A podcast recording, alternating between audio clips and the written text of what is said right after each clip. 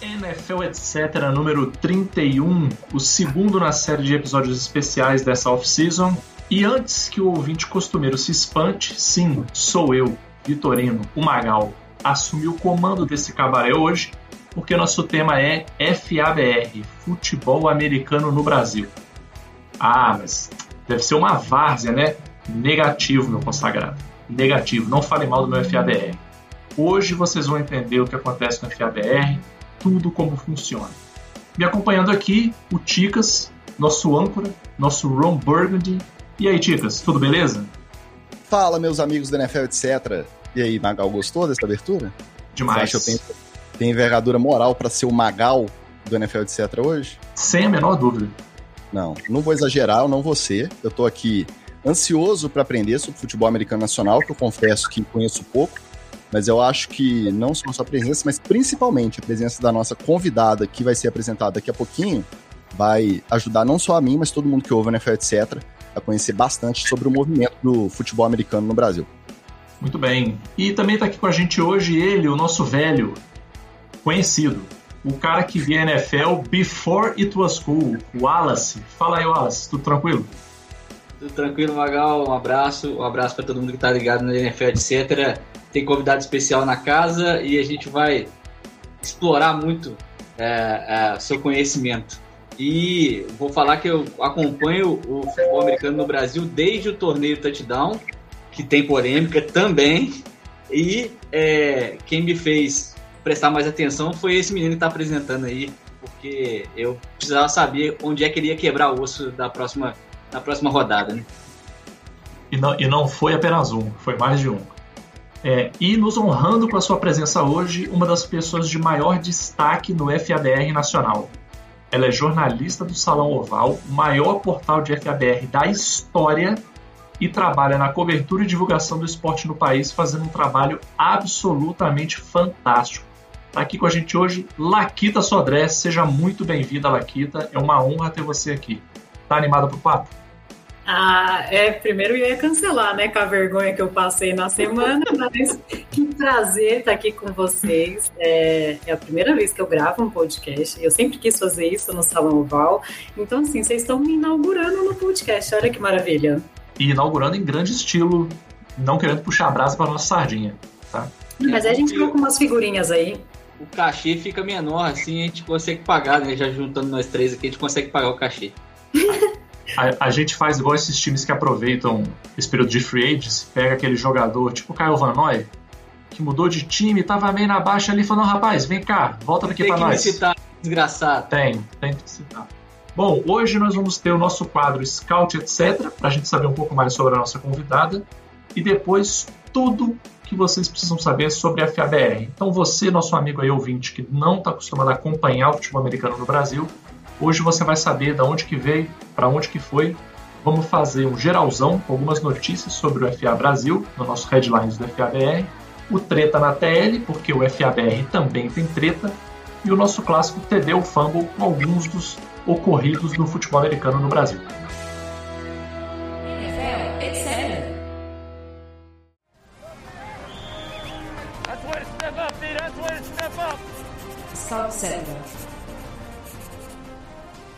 Bom, então vamos começar agora com o nosso scout, etc., que é o momento da gente conhecer a nossa convidada. Então, Laquita, eu queria que você começasse contando para a gente, assim, qual foi o seu primeiro contato com a NFL e com o futebol americano de uma maneira geral eu comecei, eu estava num domingo em casa, assistindo televisão, óbvio, né?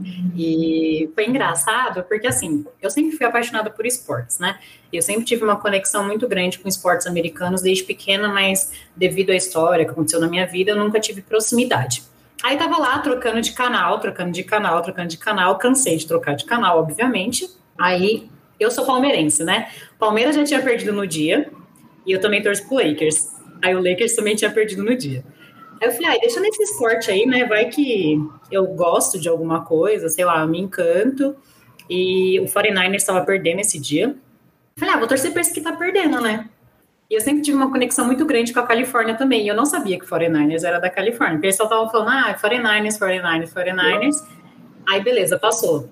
No outro final de semana, a mesma coisa. Fui assistir um jogo, blá, blá, blá, era o 49ers. Aí, tanto que a pessoa que estava comigo falou assim: Meu, você é tão, desculpa, perdão da palavra, rabuda com, com a Califórnia, que esse time é de São Francisco. Eu falei: Boa, vou continuar com esse time aí. Eu assisti uns quatro jogos sem entender, assim, nada, nadinha de nada. E aí eu já eu era muito twitteira na época já. Já usava o Twitter assim, tipo, como diário de bordo, né? Postava tudo. E aí eu conheci umas meninas lá e é, continuei assistindo, tentando entender, elas me ajudavam bastante, a gente já tinha feito um grupo no WhatsApp. E esse foi o primeiro contato. Bacana. Então, assim, o seu time, claro, obviamente, é o 49ers. Quem que foi o seu primeiro e o seu maior ídolo, assim, do 49ers? o Kaepernick, com toda certeza nesse acho que é estampado na minha testa o tanto que eu gosto e o quanto sou apaixonada por ele.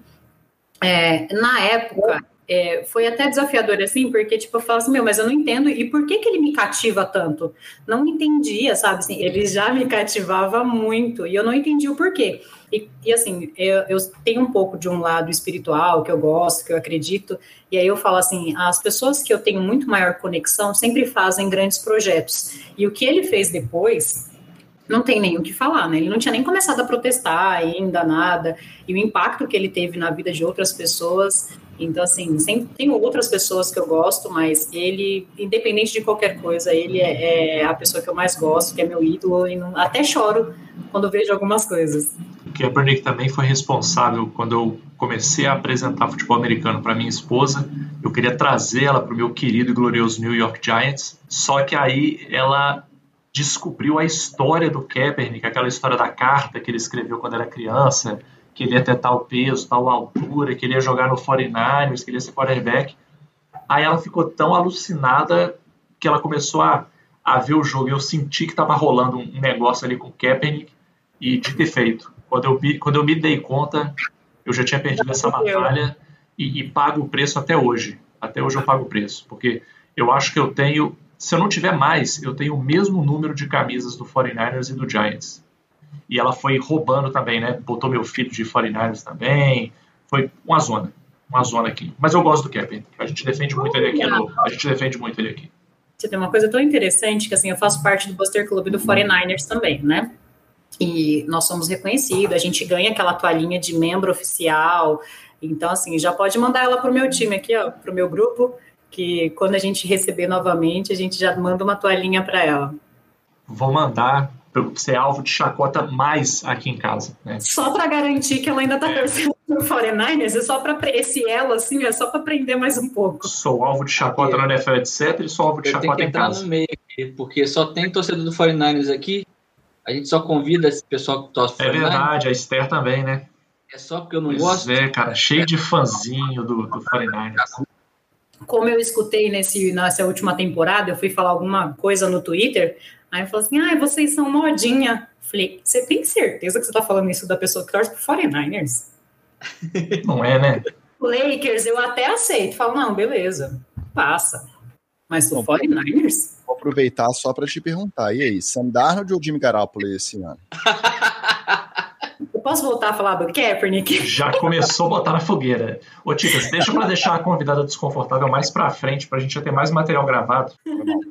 É, Laquita, e me fala aí também, é, como é que você teve interesse em fazer parte do esporte? Assim? Quando é que você fez esse salto de deixar de assistir para fazer parte efetivamente? Assim, de onde que veio isso? Então, foi muito rápido, desde esse dia que eu informei que eu comecei a assistir e que eu entrei nesse grupo com essas garotas, né, que era até o antigo projeto que fez um sucesso muito no Brasil, assim, todo mundo conheceu o projeto, e porque foi no primeiro training camp do Cairo Santos aqui em São Paulo, a gente já foi convidada para ir no training camp do Cairo, e ali, naquele momento, assim, o esporte, ele foi uma coisa que salvou a minha vida. É, eu tenho uma história de vida que, graças ao esporte, é, hoje eu não estou em algum outro lugar pior, não estou sendo uma usuária de qualquer outra coisa na rua, perdida ou largada, né? E quando eu conheci o FABR, eu tinha perdido minha mãe e meu filho há um pouco tempo. Então, assim, foi meio que minha válvula de escape. E, e, eu descobri nesse meio tempo também que eu conseguia ajudar pessoas. É tipo assim, o que eu fazia, eu conseguia ajudar o esporte a crescer e conseguia ajudar as pessoas, porque eu tenho afiliados também. É, todos os DBs, assim, todos assim, entre aspas, né, tem um grupo de DBs que eles me consideram madrinha deles, e não é só tipo assim, ai, madrinha, tipo, rainha dos caminhoneiros lá, sabe? Tipo, não é uma coisa assim, pejorativa nem nada. Rainha dos caminhoneiros foi top. é que eu sou velha, eu não tenho outra referência assim de coisa nova. Não tenho. Mas... Sula Miranda do FABR. Muito bom. Meu, vou falar isso porque esse povo, do jeito que é, daqui a pouco eles estão me chamando de Sula já. Que a Sula, daqui a pouco já tem um monte de coisa assim. Tanto que na época é, eu tinha cortado até uma franja, né? E aí eu tirava foto, toda foto que aparecia, aparecia com uma mão na cabeça. Aí falaram, já inventaram que eu fazia essa pose. E eles, eu comecei, entrei no grupo e assim, eles me chamavam para conversar, falavam assim: ai, madrinha, você já passou por isso, tal coisa, é, queria conversar, me abrir, porque eu não consigo conversar com ninguém. E eu acabei ajudando eles extra-campo. Então, assim, a conexão que eu tive com o FABR foi é, uma, uma via de mão dupla. Eles me ajudaram em uma coisa, né, que eu preenchi, eu, como uma família, e eu ajudei eles da forma que eu tipo, consigo, que é conversando, ajudando, além de fazer o play-by-play, -play, viajar e divulgar o esporte. Nossa, muito bacana. E qual que você acha que foi assim, o seu momento mais inesquecível assim, que você já viveu no FABR? Então, tirando essa parte de ser reconhecido, quando eu fui, quando esse projeto que eu participava acabou e que eu fui para o Salão Oval, que eu realmente escolhi, porque algumas pessoas já achavam que eu era do Salão Oval, porque eu só fazia FABR. E aí, eu, quando foi anunciado no Salão Oval, tipo, todo mundo me mandava mensagem, assim, falava, cara, o Salão Oval é sua cara, você é a cara do FABR, eu ficava, meu, eu não tinha noção, até hoje, às vezes, quando acontece alguma coisa e alguém vem falar comigo, eu não tenho noção da coisa que eu faço, tipo assim, do tamanho, assim, é que é tão genuíno as coisas que eu faço, assim, é uma coisa tão altruísta, tão natural, que quando eu recebo o reconhecimento, igual quando a NFL Brasil veio falar comigo e tal, assim, eu fico assim, gente, tipo, o que eu faço é tão grande, assim, tipo, impacta tantas pessoas, assim, óbvio que agora, assim, nesse último ano que eu me consolidei mesmo no Salão Oval, eu já tenho uma noção, assim, até com o caso que aconteceu, eu acho que foi mais impactante, que foi um, é ruim, né, é, foi um momento ruim, mas eu entendi a minha posição no meio do FABR, principalmente feminino. Atacaram uma menina no Twitter, né? Ela falou alguma coisa no Twitter e isso virou alguma coisa no Instagram falando mal dessa menina. E começaram, tipo, uma discussão enorme e eu tive que intervir porque é, eu recebi várias mensagens de várias meninas do meio do, do, do FABR falando assim: você é a voz que a gente tem. Imagina a responsabilidade. Assim, eu estava no meio do meu trabalho, eu peguei até um se acalme, sabe? Aqueles calmante natural. Eu parei tudo que eu estava fazendo, assim, eu xinguei muito dentro do grupo de imprensa a pessoa que a gente achava que era que tinha feito aquilo. É, essa pessoa não assumiu, mas assim, eu eu me posicionei em uma coisa que eu não sabia, que eu não tinha noção assim de, de tão importante que era, mas eu tive que fazer aquilo porque elas não tinham entre até voz todas nós temos, mas assim para falar naquele momento então, assim, foi o que impactou bastante. Fora cobrir o campeonato todinho, feminino, assim, foi incrível. Ir até a final. É, o meu vídeo, o Matheus, ele pediu, né, um vídeo, o Matheus, que é do Primeira Descida, que tá na ESPN, tava com 10% de bateria no final do jogo, porque eu faço play-by-play, -play, eu faço jogada por jogada, depois eu vou postando, né, so, o que for bom eu posto, o que não for posto. Ele falou lá, tem como você me mandar um vídeo? Eu achava que era por primeira descida, tipo, mandei. Aí do nada eu vejo todo mundo me mandando e falo assim, nossa, seu nome é Laís? Ah, para vocês que não sabem, meu nome é Laís. Prazer. É, e aí, assim, o vídeo foi para ESPN, minha família viu, sabe? Então, assim, é aquela coisa assim, tipo, você tem um, um espaço que eu não tinha noção, e hoje eu vejo que eu tenho que me posicionar em algumas coisas que é muito importante, que é o que volta na, nas coisas que o Kaepernick fez. Aí vocês entendem, tipo, a ligação, quer dizer, assim, o que é meu ídolo? Assim, eu não imaginava que as coisas que ele estava fazendo chegariam no ponto que eu teria que representar uma pessoa e uma coisa que eu podia falar por ela. E naquele momento ela não podia falar. Então, assim, para mim, esses foram os momentos mais, mais importantes e inesquecíveis assim, lugar. Eu sei a minha posição, eu sei o que eu tenho que fazer, eu sei o que eu tenho que falar. Só que eu sempre peço ajuda do Vitor, porque o Vitor, entrevistem ele, de verdade. Esse homem, ele é sensacional, assim. Fala, fala com o pessoal aí, quem que é o Vitor? Vitor, ele é o fundador do Salão Oval, ele jogou ah. no Corinthians em Roller, é, ele tem uma grande história no FABR, assim, não, ele de cinema, então, nossa senhora, ele entende muito, assim, dá para falar com ele de tudo que você quiser. Não, é corintiano, então já tem esse pormenor. Não, jogou no Corinthians, velho. Não necessariamente o cara é corintiano, entendeu? Pode ser que seja, pode ser que não. Ele é. No Salão Oval, eu sou a única palmeirense. É, realmente pode, pode ter um problema aí, pode ter um problema aí. Jogou com o Frota? Jogou, ele tem fotinha com Lula, gente. Já tem história. Já tem, oh. Exatamente. Já tem história para contar, pelo menos de vestiário, né? tem muita, muita Olha, história. Não, não, só, não só de vestiário, tá?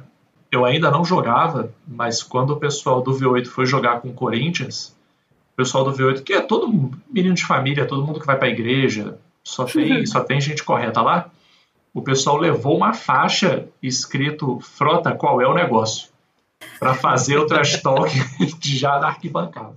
No outro lado da moeda, porque você falou que você foi referência para uma jogadora que teve alguma forma de preconceito exposta ali e você foi esse suporte. Diretamente, você já teve algum, algum problema nesse sentido? Trabalhando, cobrindo tanto feminino quanto masculino, estando sempre na linha de frente ali, em campo, nesse é, ambiente do esporte. Já aconteceu diretamente com você?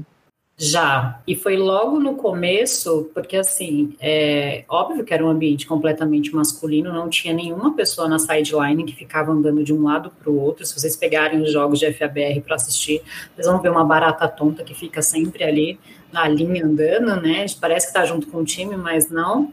É, uma pessoa fez um comentário totalmente escroto, assim, tanto eu tive que me posicionar, né, assim, como pessoa, é, assim, tinha, tinha a Laquita, que todo mundo conhecia antes do FABR, e depois do FABR. Só que, assim, eu sempre vivi no meio de esportes. Sou torcedora do Palmeiras, tipo, antes era muito mais fanática, então, assim, sempre já vivi em meio de homens, assim, mas, assim, sempre postava uma foto de biquíni ou outra, nada muito vulgar, ou fazendo qualquer outro tipo de, de chamar alguma outra coisa, até porque não é porque a roupa que a pessoa posta vai mandar alguma coisa, né? Mas aí, eu, um belo dia, é porque minha apelido é Sereiuda também, mais uma uma para vocês aí que vocês não sabiam. Eu postei uma foto na praia, tipo, normal, assim, não tinha nada demais, não era nem uma foto, tipo, mostrando os 300 meses que eu passei na academia. E a pessoa fez um comentário horrível, tipo, e foi comentário na foto mesmo, tipo, não foi nem no direct, tipo, sabe, naquela bola de meia ali, nada. Aí eu tirei, na hora eu tirei o print e mandei pro presidente do time. E eu falei assim, olha, é, eu vou apagar, mas eu espero um posicionamento de vocês, porque assim, é, foi um time que me acolheu, é um, um pessoal assim que tem um nome, é família, não, eu não me esperava isso desse time, assim, na verdade a gente não espera de ninguém, né? E o time teve um posicionamento assim exemplar, é, expulsaram ele porque foi uma foi muito tosco que ele comentou assim, foi muito sujo, muito sujo. Falei, não é possível, essa pessoa deve ter algum problema para comentar isso estou assim tão abertamente, sabe? Tipo, não teve desculpa o perdão da palavra, parecia que eu estava no chat do X vídeos, apesar que eu não sei como é que é. Mas, tipo, foi tão sujo que eu fiquei assim, eu, fiquei, eu tremia no dia. Eu falei, cara, não, é, não acredito. E eles depois passou, resolveram lá ir pro time, pediram desculpa, perdão. Eles me mandaram uma caixa uma camiseta do time, um boné do time, é, um pedido de desculpa formalmente, eles assinaram, o time inteiro assinou, mandou mensagenzinha. Então, assim, é óbvio que sempre vai ter um ou outro que vai falar alguma coisa, mas é, às vezes é tão. Às vezes não, esse foi tão insignificante assim, porque o time conseguiu reverter a situação, teve uma posição que eu acho que todo mundo deveria ter quando acontece esse tipo de coisa, entendeu? Assim, não acobertar, como a gente já vê em alguns casos. Teve um caso de uma uma cheerleader em BH, né? Que acho que ela era amiga do cara, não sei, teve um, um caso desse e uma galera falou, ah, mas ela tava de shortinho, tipo, não é uma coisa de se falar, né? Então, assim, foi um caso que aconteceu, mas assim, de resto, graças a Deus, eu tenho um, um bom reconhecimento com algumas pessoas. Se aconteceu, eu não fiquei sabendo. Se alguém falou alguma coisa, foi pelas minhas fotos, mas que eu tive que dar de frente, foi, esse foi um único, e no feminino, não não tem nem. Assim, apesar que as meninas também têm, o, têm, o sua, têm as suas particularidades, né? Mas nunca tive nada. bacana. Bom, agora vamos falar um pouco sobre o FABR, né, o futebol americano no Brasil. Muita gente não sabe se existe ou se não existe, muita gente acha que é só uma várzea maluca, que o pessoal não deve ter nem equipamento. E a gente já viu, é, até pelo que a Laquita já contou aqui pra gente, que não só a gente tem um esporte bem organizado, como a gente também tem um esporte feminino bem organizado. Não é só o masculino. Então a gente tem no Brasil homens que jogam em times com campeonatos e a gente tem mulheres que jogam equipadas em times em campeonatos.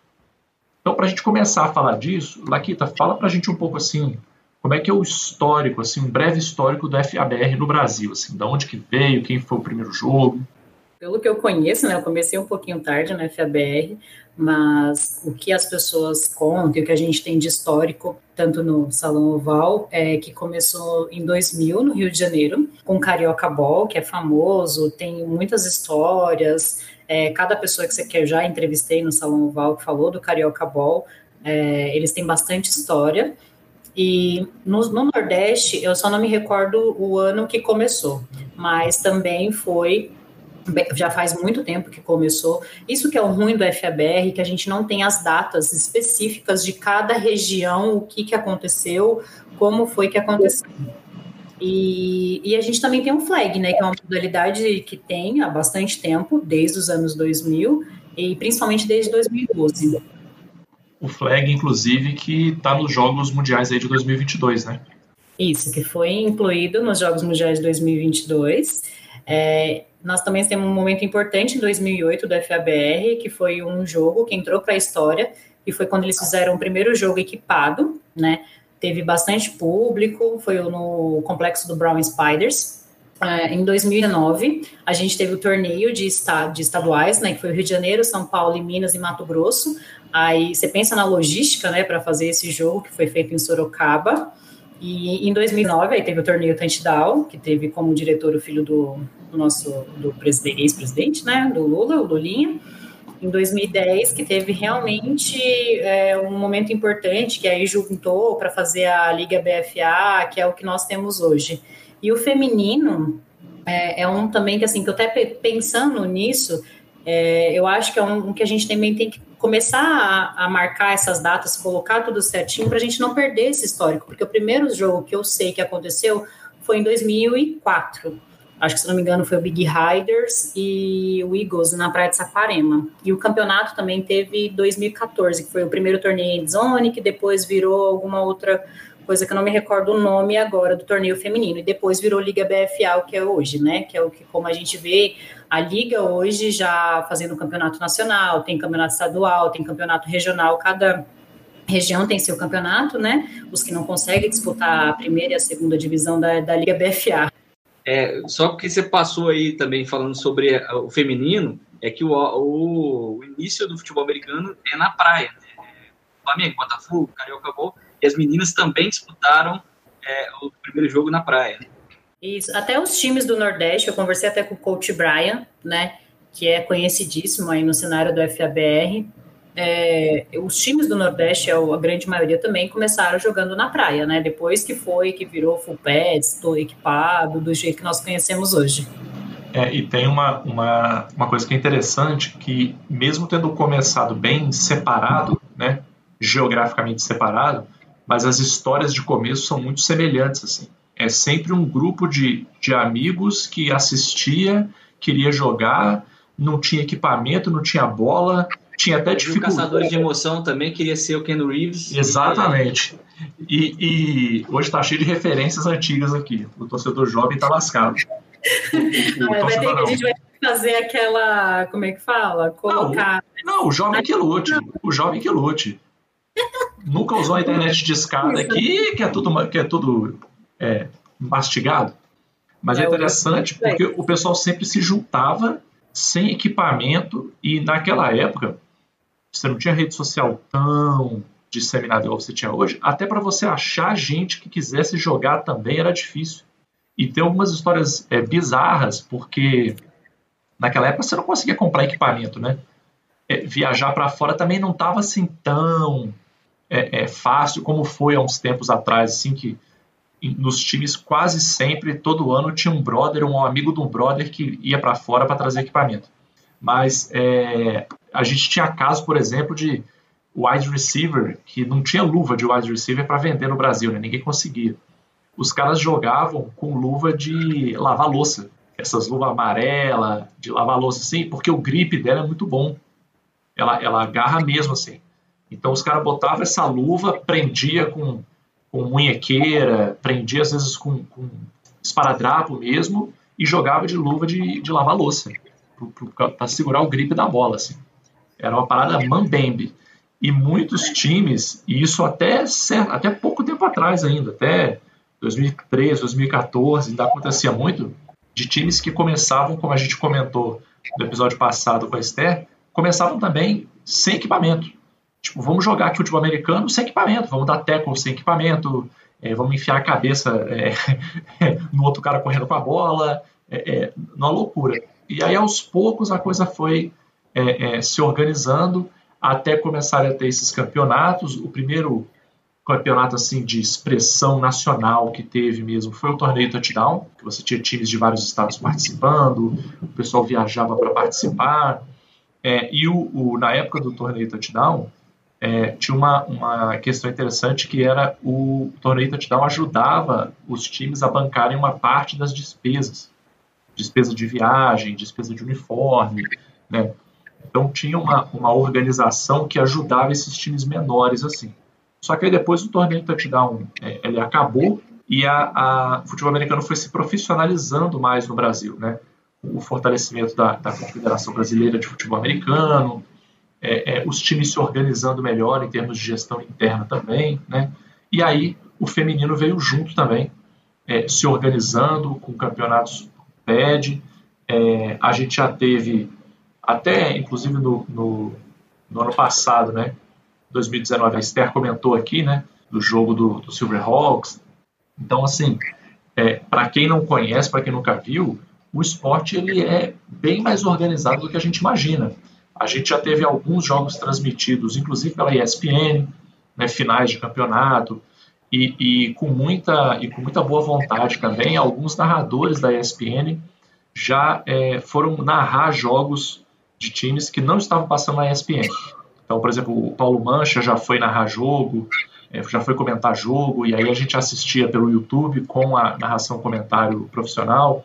Então, assim, o, o, o esporte ele ele é organizado, ele funciona é, é, bem, a ponto né, de, na figura da Laquita aqui de todo mundo também que participa, a gente já tem até imprensa especializada, né?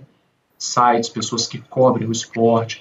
É, aí eu queria te perguntar, Laquita, nesse cenário que a gente tem hoje do, do futebol americano no Brasil, é, fala um pouco para a gente assim, óbvio, né, a gente está com pandemia, não está tendo campeonato, nem nada disso, até em cima desse fator, só antes de você é, passar para o próximo, queria saber a opinião da Laquita, que tem contato mais próximo com times de diferentes realidades, porque a gente olhando de fora, a gente acompanhou com a impressão de que a cada ano o esporte foi ganhando mais adeptos, foram surgindo mais times e foi se popularizando mais a prática no Brasil. Essa, esse período de pandemia, ano passado com as atividades interrompidas, esse ano indo pelo mesmo caminho, é, você acha que pode rolar uma regressão muito grande, time correndo risco de de repente encerrar a atividade por conta desse período que ficou parado? Então, é, ó, voltando até um pouco de como está hoje, de como estava, é, como estava até o último campeonato, que foi o feminino, que eu cobri ele completo, né? Nesse último campeonato que eu cobri, que, teve, foi a final Bangu Castores e Silverhawks, quase que o Bangu não chegou aí para o jogo por devido à falta de, de, de, verba, de meninas, porque era muito longe e tal.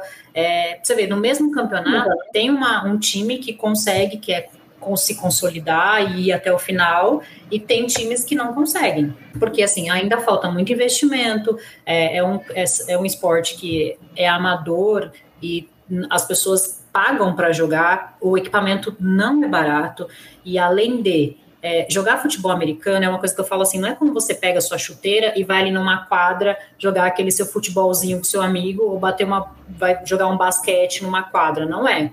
Você tem que, para você treinar, é uns três treinos por semana, pelo que eu vejo de time, tanto a parte teórica quanto a parte prática. Então, assim, para sustentar um time de futebol americano, é, para você ter todas as pessoas, elas têm que estar com esse pensamento, que assim, não é só você pegar o seu equipamento e ir para o campo, você tem que estudar a parte teórica, que é uma coisa que eu sempre falo, até eu, assim, eu estudo, eu tenho, estou no curso de, de arbitragem que está tendo agora, é, eu sempre estou tentando me atualizar, porque cada hora você aprende uma coisa.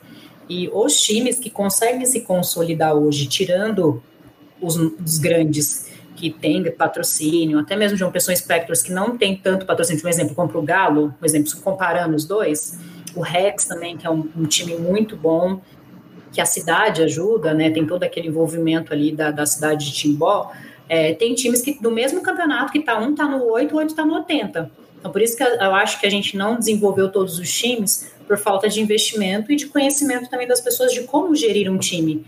E aí, com isso, é, hoje tem os congressos que acontecem, né, que é o Congresso de Futebol Americano e Congresso de Gestores, que vem gente do Brasil inteiro para São Paulo, né? O evento só está acontecendo em São Paulo, por enquanto só estava, né? Acontecendo em São Paulo. Esse último ano foi online. E, cara, assim, é interessante esse congresso, porque a gente fala assim: o legal do congresso não são nem as palestras que a gente aprende, o legal do congresso é o happy hour. Porque junta aquela galera, tipo assim, vem gente do Amazonas, Rio Grande do Norte, Pernambuco, Recife, tipo, vem vindo uma galera, vem gente do Sul. Imagina essa tropa toda, tipo, no hostel, em qualquer lugar que a gente vá, sei lá, numa pizzaria, conversando sobre futebol americano, de todos os cantos do Brasil. Então, assim, é uma coisa que você vê, que você vê futuro para os times, para como está a Liga BFA, essa última que teve, assim, foi extremamente organizada, foi tudo muito bem feito da forma que foi. Obviamente que teve seus críticos, sempre vai ter, né? Mas que nem tem jogadores hoje que conseguem ir para a Europa. Tem meninos que já foram para o México há muito tempo atrás, o Rafa Cruz. É, hoje tem alguns, acho que cinco meninos, se eu não me engano, que estão na Europa. Teve menino que saiu do, daqui do Brasil, foi estudar no México, ganhou bolsa. Inclusive, para quem é novinho e quem quiser jogar futebol americano é, e ter uma bolsa no México, tem coaches que fazem isso, né? Que jogaram aqui no Brasil, que vieram ser coach aqui no Brasil. Opa, vou tentar. Meninos. Meninos. Não, era, não é quem era menino em 84, 85. É menino não, hoje. Ela tá falando dessa encarnação, tá falando da próxima, não. Então, é isso que é, é interessante, assim, que o futebol americano ele está se consolidando de uma forma que, assim, para quem já é um pouco mais velho, consegue jogar como aquele futebolzinho de, de final de semana, né? Óbvio que entrando naquelas coisas que eu já falei, que é você tem que estudar a parte teórica e a parte física, fazer os treinos, não faltar nos treinos, porque isso é uma coisa muito importante. Tem a parte de academia também que você tem que fazer. É isso. É, você consegue ter uma bolsa no México, que também é uma potência com futebol americano e flag, né? Flag lá é como se é o nosso futebol aqui um exemplo. E, e aí teve garotos que saíram daqui, foram fazer faculdade no México e jogam em times lá.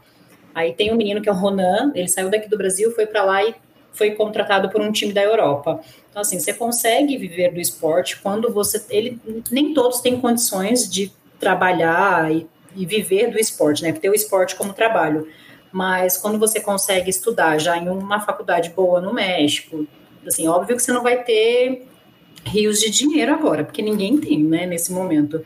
Mas as últimas pessoas que conseguiram sair do Brasil através do futebol americano, a gente tem o exemplo do Duzão, né, mas ele é uma, como que eu posso dizer, não, não, não digo que ele entra no parâmetro desses meninos, né, mas assim, a, a, a, o bom do FABR é que hoje a gente já é visto em muitos lugares. Eu tenho várias pessoas que me seguem de fora do Brasil, através de um Instagram que eu acho que é, é como se fosse um salão oval da vida é, só que é da Europa, e aí ele começou a postar coisas que eu postava do Salão Oval lá, e as pessoas começaram a, tipo assim, ai, tem, como que faz para jogar no time do Brasil? Me indica um time legal. Aí ou os times entram em contato com esses meninos através, porque tem muito americano que vem jogar no Brasil, e a maioria é quarterback, né, mas a gente tem o Cox também, que é um americano que a gente já até apelidou ele de Carlos, não é mais Cox o nome dele, já virou Carlos, e esses, eh, os meninos entram em contato comigo, para falar assim, ah, esse time é legal, esse time me ligou. E aí eu boca aproveito o meu inglês também, né, para treinar, porque a conversa que esse povo é tudo em inglês. E hoje, como é que estão em termos de campeonatos, assim, no Brasil, para o pessoal entender? Tem primeira divisão, tem segunda divisão, tem campeonato estadual? Como é que são os campeonatos no masculino e no feminino? O campeonato nacional é a Liga BFA, né? É, ela tem a Elite, Acesso e Norte. O Norte acontece separado devido à logística também, porque já é difícil, que nem o ano passado teve a final do João Pessoa Espectros com Rex, e foi em Blumenau. Assim, já foi até desafiador o João Pessoa Espectros conseguir chegar até o, o, até Blumenau. Então, assim, por isso que a, o Norte acontece totalmente separado.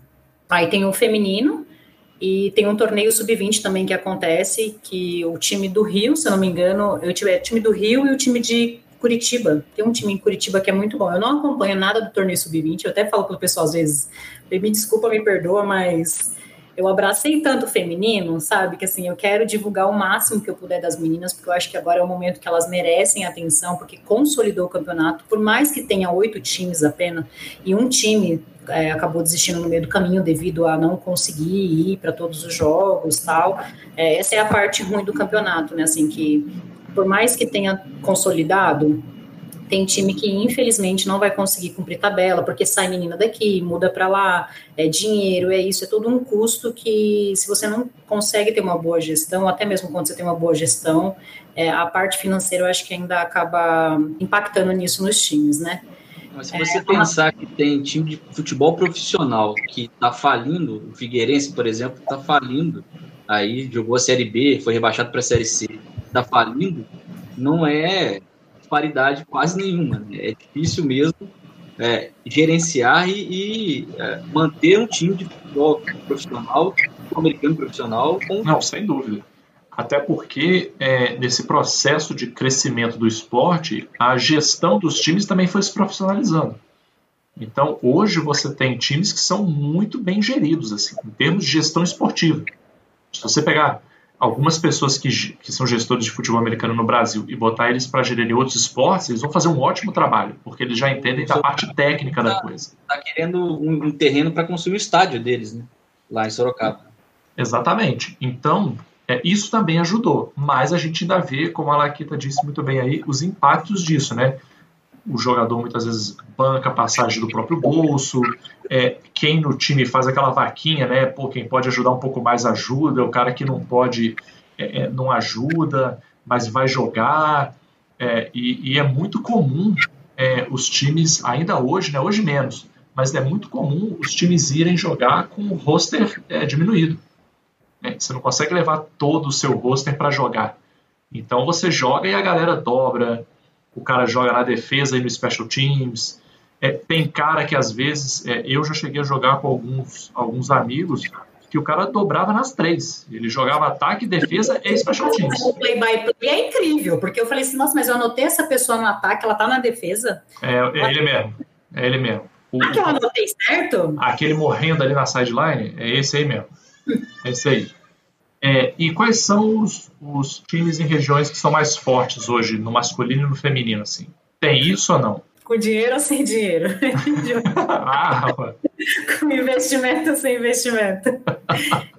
Isso que é o que a gente fala, né? Tem equipes que conseguem é, se manter com que nem o Galo. Ele começou com Get Eagles, né? E depois foi para Sada. Tem uma pessoa que consegue gerir, consegue manter o time ali com, com todo o rosto. É, então, assim, ele se tornou grande porque ele conseguiu ter um investimento e conseguiu contratar os melhores jogadores do Brasil. Ponto. Imagina assim, você ter oito dos melhores do Brasil no seu time. Isso que eu tô contando baixo, porque deve ter sido mais, se eu não me engano. E tanto que o último jogo que eu cobri do Sada, que foi Sada e João Pessoa Espectros, assim, você olhava a defesa dos caras falava assim, meu, tipo, só tem os melhores do Brasil, tipo, nada mais, nada menos que isso. Mas, assim, tem outros times, o Flamengo também tem é, um nome já consolidado, o Vasco, é, o Steamrollers tem um nome consolidado, Cuiabá, Arsenal tem grandes, assim, você vai, eu, às vezes eu olho assim a tabela do Salão Oval, eu falo, meu, tanto time que tem, se eu não me engano, a última vez que eu olhei, tinha uns 380 times, mais ou menos. Aqui em São Paulo, é, o São Paulo Storm tem história, tem é um time portuguesa, é um time excelente também. O feminino também, que a gente tem a portuguesa, que foi excelente no campeonato. Eu apostei muito nas meninas, elas, assim, ganharam meu coração de uma tal forma Aí no feminino a gente também tem o Curitiba Silverhawks, o Brasília Pirates, o Big Riders também, que é um time assim que é, a Tati que me perdoe se eu estiver falando besteira, mas se eu não me engano é o, o, time mais antigo que tem, né? Até ela mesmo, que foi a primeira mulher a jogar futebol americano. E ela, eles, se eu não me engano, eles eram Vasco. Eu precisava confirmar isso, mas é, se eu não me engano, eles eram Vasco e agora voltou para ser Big Riders. Tem o Bangu Castores também, que é do Rio de Janeiro, né? Que é um novo time agora, que tem até umas meninas que eram do Cariocas, que é um time que foi muito conhecido no primeiro campeonato feminino. Mas é isso, assim, tem grandes times, assim, bem é, no, fortes. No masculino, no masculino, no Nordeste é uma região bem forte também, né? Sim, é. O próprio o, João Pessoa Espectros é um time forte, sim, o Recife Mariners. É. É, é assim, engraçado que antes eu tirava foto com a camiseta do Mariners, né? E aí eu não sei o que eu fiz, alguma coisa com as meninas do Spectros, e aí fica aquela rixinha, que é uma, é uma rixa tão gostosa deles. É tipo, assim, óbvio que no futebol americano, lembrando a todos que a gente não tem essa rixa que tem no futebol normal, né? É óbvio que, é, mas assim, eles, assim, o pessoal do Spectros não usa azul e o pessoal do, do Mariners né, não usa preto e contar de preto faz a pessoa ir fazer, sei lá, 10 polichinelo a mais. É muito engraçado por conta disso também. Eu ia até te perguntar sobre isso, porque essa rivalidade saudável, né, como você fez questão de ressaltar, ela vem do FA mesmo. Mas e nos casos dos times... É porque eles dois são os melhores do Nordeste, entre aspas, assim, né? Então, assim, acaba tendo que uma rivalidade que, assim, quem é o maior do Nordeste? Mas aí até puxando um papo que vocês tiveram também no, no Hangout do Salão Oval, eu achei muito bacana em relação às rivalidades de torcidas, porque conforme o esporte o futebol americano nacional vai angariando mais torcedores, e aí o pessoal vai lá e vê um Corinthians Steamrollers do lado, e vê um time vinculado a outro time de São Paulo, time de futebol da bola redonda do outro, e aí isso gerar, de repente, alguma animosidade do pessoal, porque é outro clima, né? O futebol americano tem uma cultura diferente em relação a isso. Ao mesmo tempo, é, justamente essa junção, seja só pelo nome, seja por ajudar a angariar patrocínio, seja auxílio logístico, façam que esses times vinculados aos times de futebol da bola redonda também se tornem mais fortes, eles consigam alguns atalhos aí no, no intuito de se desenvolver. É, você enxerga isso como um caminho natural? Como que vocês enxergam essa questão aí das eventuais torcidas e, e, dentro da estrutura do futebol americano nacional? O que eu sempre falo, assim, eu como uma torcedora do Palmeiras, assim, eu fui de organizada muitos anos, fiz várias coisas assim que, tipo, é aquele, aquela caixa preta que você guarda, sabe? Tipo, tem história para contar para os meus netinhos, então.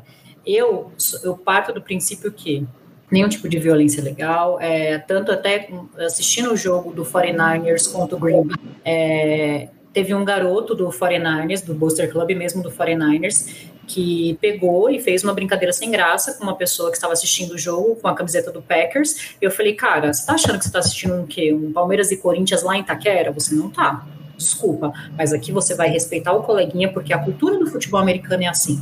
O que me fez, esse é um dos motivos que me fez apaixonar pelo futebol americano, é que hoje eu posso estar sentada aqui num pub, com a minha amiga que torce pro Colts, com a minha outra amiga que estava com a camiseta do, do Marshall Lynch, do Seahawks. Falei assim, eu posso estar em qualquer lugar com várias amigas de vários outros times. Então, assim, para o FABR, eu sempre tento manter isso também. Eu sempre tento passar isso para as pessoas e as pessoas mais é, como que eu posso falar de uma forma que não magoe os outros coleguinhas, né? As pessoas assim que são mais maduras e entendem mais, não deixam essa rivalidade entrar, porque todo mundo fala assim, ah, eu ganhei uma camiseta da Cris, da, que ela faz parte do Steamrollers, né, com o meu nome, uma camiseta do Steamrollers com o meu nome, e no bilhetinho estava escrito assim, espero que você use muito. Óbvio que é tipo, ela fez uma brincadeira, porque ela sabe que eu sou palmeirense, mas assim, eu fiz um vídeo do dia da do câncer de mama, eu coloquei todas as camisetas de FABR que eu tenho, e faltou a do Steamrollers, óbvio que eu não tinha ainda, e eu falei para ela, quando for fazer outro vídeo, eu vou colocar. E as pessoas falam, ah, mas você é palmeirense. Falei, cara, no FABR eu não quero trazer essa rivalidade. Sim, eu tenho entendimento de tudo que pode acontecer se eu for assistir um jogo do Palmeiras e as pessoas que me conhecem é, ver esse vídeo, mas assim, eu tento não trazer essa rivalidade. A gente sempre tenta enfatizar, tanto no Salão Oval, tanto os outros sites, outras pessoas. É, teve já jogo do Corinthians Steelers, se eu não me engano, que foi lá Pavilhão, ou a camisa 12, levou faixa, levou isso, levou aquilo. É, e, e, sempre mesmo, até quando tem a torcida normal de times que não são vinculados com esporte, tentando algum tipo de rixinha, provocação, porque a gente sabe que tem uns trash talk que pega pesado, a gente tenta amenizar isso, porque o futebol americano, na bancada, ele é muito família. Então a gente tenta manter isso, porque quem vai assistir futebol americano, quem vai assistir o FABR? É, seu, é seu parente, é sua namorada, é a amiga da sua namorada, é sua mãe, é sua tia. É, assim, arquibancada não é, não é igual uma arquibancada de futebol, que você vai ver pessoas de que assim, que nem se conhece enchendo um estádio. É família. Então a gente tenta manter esse ambiente para querer ou não, assim, você vai conquistar um outro público, obviamente isso vai acontecer, mas a gente não tenta não não deixar com que isso se transforme, entende? E agora, para a gente falar, é, para a gente terminar, vamos falar um pouco como é que as pessoas podem acompanhar e jogar, né? Eu vou falar da parte de jogar, porque eu já fiz esse, essa trajetória. É, basicamente, o que, que você tem que fazer se você quiser jogar futebol americano no Brasil? Você tem que primeiro descobrir se tem algum time na sua cidade. Vai nas redes sociais aí e procura ver se tem algum time. Se tiver algum time na sua cidade, você entra em contato com o time mas pode entrar em contato direto pela rede social. Oi, tudo bom? Beleza? E aí, como é que faz para jogar? Em geral, os times são muito abertos a receber pessoas. Alguns times fazem treinos abertos, que você pode chegar lá e ver o treino e participar também. Mas, em geral, os times têm um, um período, óbvio, né? Eu estou falando tudo isso aqui é, quando acabar a pandemia, né? Por enquanto está tudo parado. Num contexto normal, como é que funciona? Você entra em contato com os times, mas os times têm épocas que eles fazem o que a gente chama de tryouts. O que é um tryout? É a famosa seletiva. Né?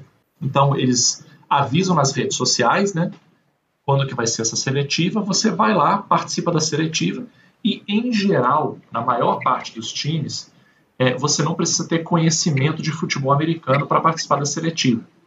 Você precisa ter um mínimo né, de capacidade física. E não é um mínimo de capacidade física porque os times querem segregar as pessoas. É porque o esporte demanda muito a parte física. Então, por mais que o time vá te preparar, vá te ensinar a jogar, vai te ensinar a parte técnica, a parte tática, você tem que ter alguma, algum nível de, de atleticismo para você poder acompanhar o esporte. É a mesma coisa se você for querer correr, participar de uma corrida, você não vai chegar correndo 42 km de uma hora para outra. Né? Você tem que ter um mínimo para começar uma caminhada, para começar uma corrida de 5 km e assim por diante. Né? Então, para jogar, a lógica geral é essa. Acompanhe seu time na rede social, entre em contato, quando eu tiver tryout, você vai lá e participa. E para acompanhar, Laquita, como é que faz? Só falando um pouco de como a pessoa pode jogar, uma coisa que eu sempre escuto, o que, que eu faço? Eu vou muito nos eventos de NFL, porque eu sou convidada, né? E as pessoas falam, ah, mas tem que ser forte, ah, tem que ser alto. Não, não. Para cada posição tem um tipo, um biotipo, é, e mesmo que você não tenha um biotipo, você pode ir, se você é um magrelinho, baixinho que nem eu, tenho 1,60, né? Sou minúscula. Mas eu corro bem, então assim, posso fazer alguma coisa um dia, se eu quiser jogar. E para acompanhar, óbvio que é o salão oval, né? Eu vou falar do quê? Eu vou falar dos meus amigos? Não vou, brincadeira. Graças a Deus tem muito portal por aí que você pode acompanhar, mas já colocou pad, botou capacete, foi pro campo já? Pra, não, experimentar? Cara. Não, você acredita que não? Nunca joguei FF. Teve um sentindo na pele com laquita? Nada. Eu, eu fui jogadora de handball, né? Então, assim, tipo. É, então eu... já tem uma brutalidade natural que você consegue passar para o futebol americano. Porque, ao contrário do que as pessoas pensam, ou às vezes acham assistindo, handball é uma parada braba. Não é, não, é, não é sossegado, não. É um negócio brabo é um esporte que a falta é recurso da defesa, né, no caso. É desse, é desse naipe. É bem isso mesmo. Mas realmente, isso que ela aqui tá falando faz todo sentido. Assim. Eu, particularmente, eu já joguei com gente de 1,60m e 60 quilos, e eu já joguei com gente de 2 metros e 115 quilos de músculo. Então, assim, tem para tudo. É óbvio, se você for jogar num time que é muito bom, o nível de exigência vai ser muito maior. Um time que é, é, é top 3, top 4, top 5 brasileiro, a exigência vai ser muito maior. Se você for jogar num time mais regional, um time que joga, é, por exemplo, a BFA Acesso, né, que seria o equivalente à segunda divisão, a exigência é menor e é mais fácil para você jogar e, e, e, acompanhar também. É, mas lembrando aquilo, né? Você vai ter que estudar. Se você ah, sem dúvida, estudar... sem dúvida. Vai ter que estudar e você vai ter que levar uh, o seu treinamento físico um pouco mais a sério do que o normal, não dá para ficar indo na academia para trocar ideia com os brothers, tem que ir e fazer a atividade mesmo, porque o treino do futebol americano, o treino físico, ele não é tanto só para te dar explosão, para te dar agilidade. Ele é também para proteger suas articulações. Também para proteger o seu corpo. Então você tem que ter massa muscular também para você se proteger, para você se recuperar mais rápido. Né? E hoje, felizmente, a gente já tem no Brasil é, muita gente que é especializada em, em dar esse acompanhamento, tanto dentro dos times quanto provedores de serviços terceirizados mesmo, que já são especializados em futebol americano. Então, se você falar assim, ah, eu quero me preparar para jogar, hoje já tem preparador físico que vai te preparar para jogar futebol americano. Porque o cara lê artigos de preparação física de futebol americano, então até isso já está mais bem organizado. Bom, fizemos aqui um super scout NFL, etc. Falamos sobre como é o futebol americano no Brasil. Você já pode estar nesse momento entrando aí na rede social para descobrir qual que é o time da sua cidade e seguir esse time na rede social também. Agora, vamos entrar aqui no nosso bloco já famoso Headlines, mas dessa vez um Headlines do FABR, para a gente saber quais são as notícias que estão rolando aí no mundo da bola oval do Brasil.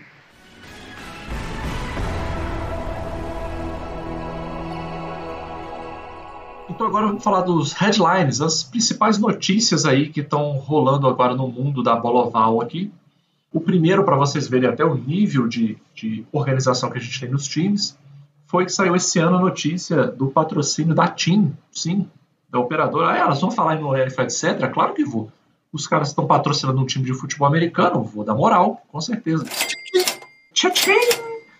Então a TIM, o patrocínio aí para o Coritiba Crocodiles, é, que já é um time que tem muita história, né? É um time já é, um dos grandes players aí no, no, no cenário da FABR nacional e conseguiu essa grande vantagem de ter esse patrocínio que, apesar de ter toda essa questão da pandemia, mas é, se tem uma coisa que faz a diferença total nos times no Brasil é ter patrocínio. Porque até esses pontos que a Laqueta trouxe, né, de ah, vem jogador de fora jogar no Brasil, é, tudo isso, vem alguns coaches também, isso só é possível se você tiver dinheiro. Né? O jogador tem que vir e ele tem que comer, ele tem que morar, né? Ele tem que receber alguma coisa, ele não está fazendo trabalho de caridade.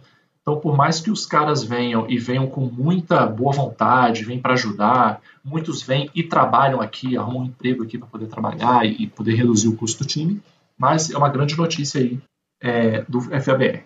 Sem saber se o time vai ter que ficar fazendo aquela dancinha do, do rapaz da propaganda. Aí eu já não sei, aí eu já não sei. Se for depender dos jogadores, eu acho muito difícil. Porque até no aquecimento, você pede o pessoal fazer um carioquinha, tem jogador que tropeça, não consegue. Então, se for fazer aquela dancinha, eu acho que vai ficar um pouco difícil. Para aproveitar a Laquita aqui, mais ou menos quanto é um orçamento de um time é, médio aí da BFA Elite? Você tem noção, mais ou menos? Ai, não, então, não tenho ideia, não faço noção, não tenho noção. Porque, assim, é que nem um exemplo, vai.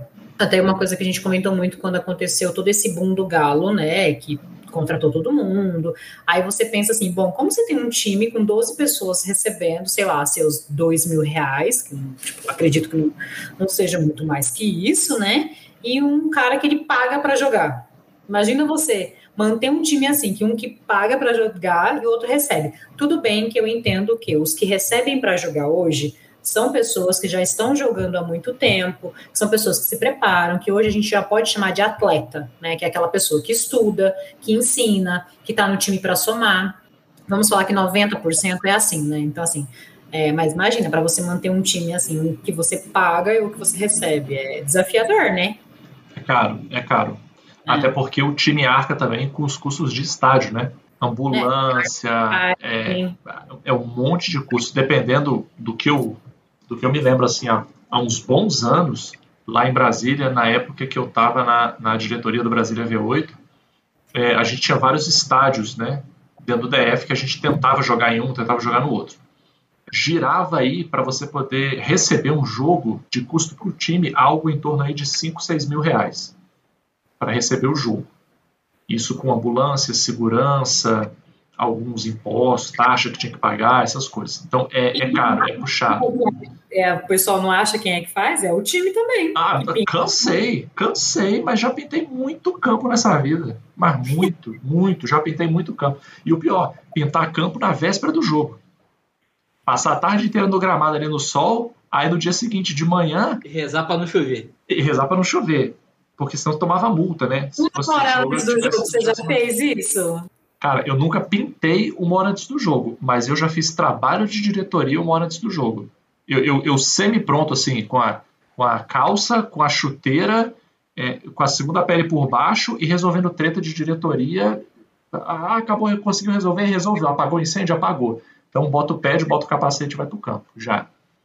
É, mas falando de organização, a gente teve uma notícia muito bacana também esse ano, é que a Federação Paulista de Futebol conseguiu um terreno ali próximo à região de Sorocaba para fazer o que não é a primeira, mas vai ser uma arena de futebol americano, né? um espaço para o campo, para vestiários, para alguns espaços de treinamento também. É, vai ser um dinheiro alto que vai ser investido ali, na casa de milhões de reais. É, mais importante a gente destacar que não é o primeiro que existe no Brasil. Né? Lá em Curitiba, o Brown Spiders já tem um complexo esportivo como esse. Vários times lá da região usam, não só o Brown Spiders, como o próprio Silverhawks e o Crocodiles também. Mas é uma ótima notícia aí, mostrando que o futebol americano está se desenvolvendo. Existem outras tentativas é, ao redor do Brasil em outros estados que também estão tentando é, é, o mesmo objetivo, né? buscando terreno, buscando apoio com prefeitura, com governo, para poder montar suas arenas também. Então, num futuro aí, a gente já vai conseguir ter é, algumas arenas específicas de futebol americano e quem sabe, né? Quem sabe vamos parar de ficar aprendendo field goal em gol de futebol, que é o clássico do futebol americano no Brasil hoje é você prender o fio de gol no, no, nas traves do gol. Né? É, o Rex e o Galo, se eu não me engano, o ano passado mesmo, eles divulgaram é, um projeto parecido com esse. O Rex, ele tem ajuda também, né, da, da prefeitura da cidade, lá de Timbó, então, eu acredito que é um também que vai, vai sair, né? Não assim, não em breve, devido às situações que nós estamos, mas eles já têm também isso, e o Galo também lançou, se eu não me engano, alguma coisa parecida com isso, mas eu não sei se saiu do papel como o de São Paulo está saindo. Tomara que saia, né? A gente também tem de notícias aí. É, essa notícia aqui ela é boa, mas ela é ruim também.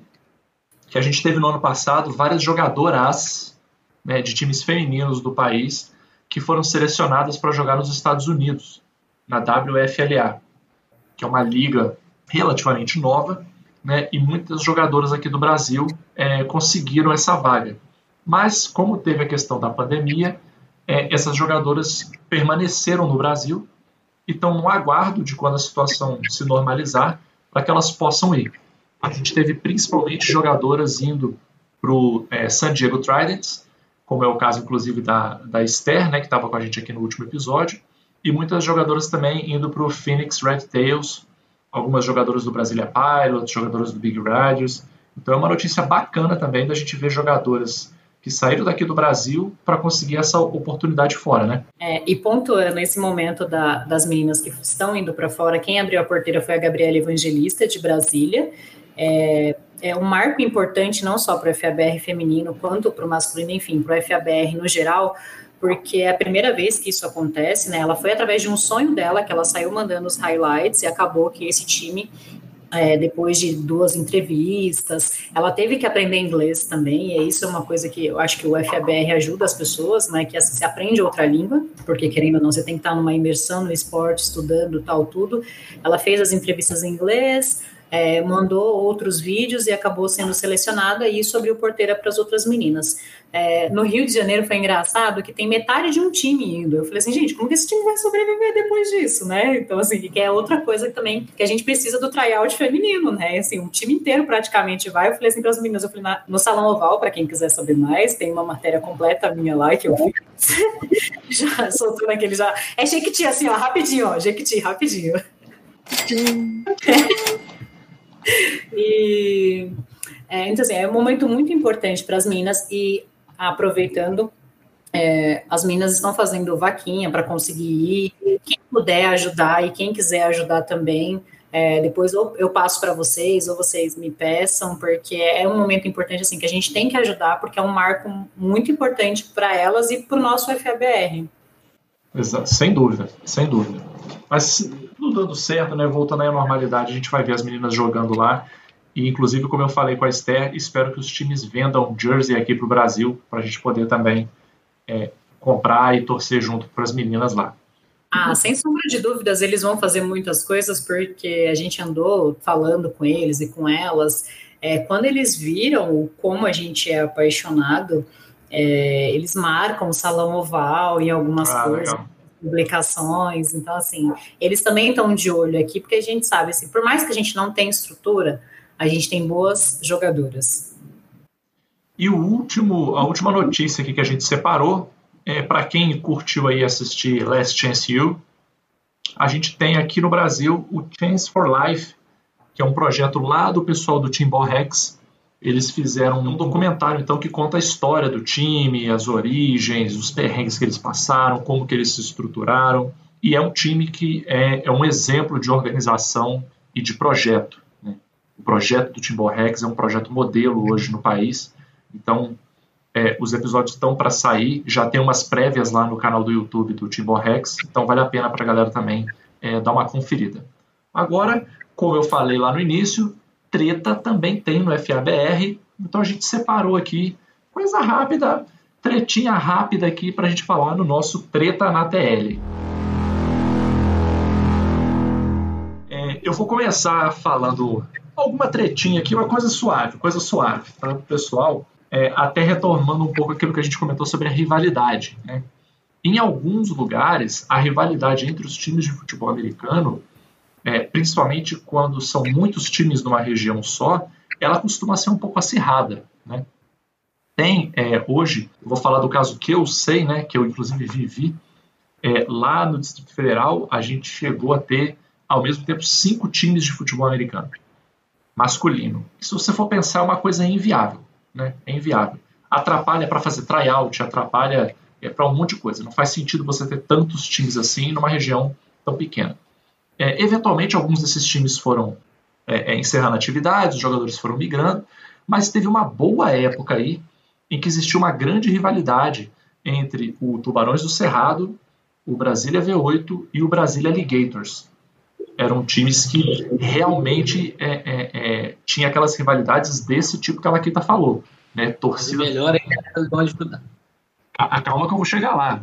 A torcida do Brasília V8 não usava coisa azul, é, é, a torcida do Tubarões só usava azul. Eu mesmo, eu comecei jogando no Brasília V8, depois eu joguei no Tubarões. Eu, isso que a Laquita falou já aconteceu comigo. Eu fui treinar com bermuda azul, cheguei lá no vento de bermuda azul, meu coordenador falou: O que, que é isso? Tá maluco? Pode, pode ir lá pro canto, vai pagar. E, e, tira essa bermuda azul. Você treina de cueca, mas de azul você não treina. E aí o que aconteceu? É, essa rivalidade entre, entre esses seis times ela foi esmorecendo porque o Brasília Alligators acabou é, e muitos jogadores do Brasília V8 foram jogar é, no Tubarões. Né? Teve uma primeira grande leva, ali em torno de 2015 mais ou menos, e depois teve uma segunda leva de jogadores, inclusive foi nessa aí que eu fui, é, que foram jogar no Tubarões. Só que aí surgiu uma nova rivalidade lá com o Leões de Judá. E essa rivalidade ela permanece até hoje até hoje. É o melhor time, é, é porque o outro tinha um Magal, ou seja, o outro é melhor. Você está querendo defender aqui o Leão de Judá? Eu acho que você está um pouco desorientado. Eu acho. Eu acho. A pessoa no maior discurso de paz e podcast inteiro. Eu acho, eu acho. Mas ok, ok. É, a gente, inclusive, teve jogadores do Tubarões que foram para o Leões de Judá. É, é, o, o, presidente do Leões de Judá, ele jogou já no V8. Eu cheguei a jogar com ele, inclusive, é, é, quando eu entrei no V8, mas essa é uma rivalidade que existe é, e que é bastante forte assim entre o Tubarões e o Leões. As estatísticas, ao contrário aí da, dessa defesa insólita do Wallace, as estatísticas elas favorecem o Tubarões do Cerrado, né? em termos de confronto, com praticamente qualquer estético que você puxar aí, o Tubarões do Cerrado está melhor do que o Leões de Judá. E não dá para o Leão não consegue nadar direito. É, é, a gente pode dizer que o problema é esse, né? Até,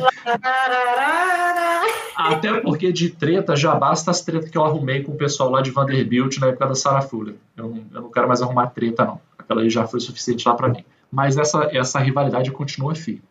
E você, Laquita, tem alguma treta aí que você quer botar na mesa? Pode contar o milagre sem contar o santo, não tem problema. Não, mas é, tem que ser assim, porque eu não gosto. Eu, então, tanto que as meninas me, me chamam de Buda Fitness, né? Porque eu sempre, tipo, que nem eu não falo a palavra difícil, eu falo desafiador. É, quando eu vou agradecer alguma coisa assim, eu sou aquela pessoa que, tipo, ai, ah, gratidão. Eu não falo gratiluz, é gratidão só. Não, não sou Menos tão... mal, menos mal. Não, mas é assim, um dia eu conto para vocês, é, aconteceram algumas coisas assim, que hoje eu falo assim, eu sou grata por essa água que eu acabei de tomar aqui, esse um litro de água que eu acabei tomando aqui com vocês nesse podcast. Então, assim, se eu tive uma refeição no dia, assim, eu sou extremamente grata. Então, assim, não tenho muitas tretas, apesar de atraí-las, né? Sempre tem alguma coisa ou outra. É incrível. Eu falo, não é possível, isso vai acontecer comigo, vai. Mas assim, hoje, assim, tenho 34 anos, então assim, tenho maturidade suficiente para entender o que, que eu vou abraçar de briga e o que eu não vou abraçar. O que, que eu sei que é por inveja, por qualquer outra N coisa.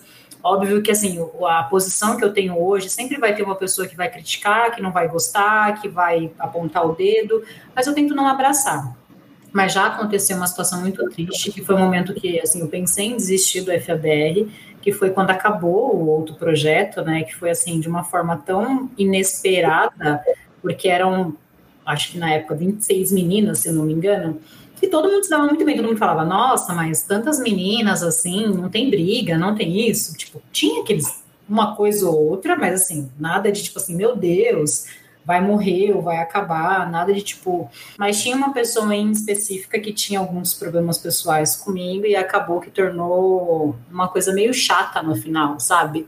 Só que graças a Deus, assim, é, essa é a coisa também que eu falo, graças a Deus é o momento inteiro, tipo assim, sei lá, aconteceu qualquer caiu na cair na rua, tipo, graças a Deus, sabe? Eu sei, eu sou essa pessoa.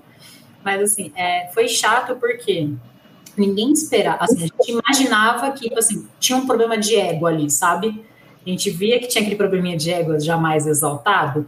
E antes, eu fazia algumas coisas que para algumas pessoas soavam que eu estava querendo me crescer. Por eu ser, tipo assim, eu sou muito altruísta natural. E antes, para quem não me conhece, acha que eu tô, sou amostrada. Tanto que a gente fez um grupinho na época com algumas outras meninas que não era da, do outro grupinho, né? A gente colocou o nome de amostradas, porque era como eu era chamada, de tipo, parecia que eu queria me amostrar. Mas quando você me conhece bem, você entende, você vê que é meu jeito, é natural, eu não forço isso. E o que aconteceu foi chato, a gente teve que envolver advogado, porque a pessoa queria tomar conta dos textos das meninas. E como, mais uma vez, eu tinha uma pessoa, né, precisou desses textos para trabalho, e aí, quando ela foi procurar o texto, o texto não estava no site com o nome dela. Aí a gente ficou assim, como não?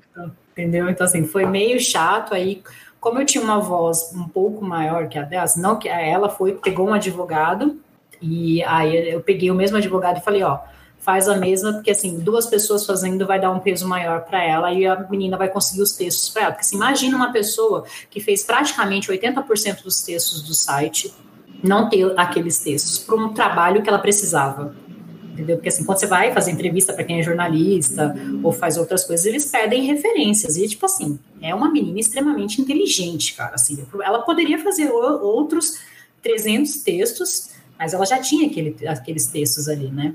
Mas, assim, foi um momento chato, foi uma briga, tipo, que me deixou triste por muito tempo. Eu fiquei de, não de cama, assim, mas Sabe quando você fica no final de semana, tipo, você não quer sair, você não quer ver notícia, eu não queria saber de futebol americano, aí eu pensei em não fazer mais parte do FABR, porque eu falei assim, ah, tipo, nem gosto tanto de NFL, assim, tipo, assisto mais college hoje, sabe? Tipo, eu prefiro ver Rose Ball, então... O Ticas não gosta de college, não, ele proíbe a gente falar de college aqui, então é, acho que ele vai cortar essa parte aí treta na TL vai ser quem chamou a convidada que assiste na escola de NFL, porque aqui no NFL, etc., a gente não admite quem assiste, mas não, Eu mentira. quero saber, Laquita, como é que ele vai fazer no draft.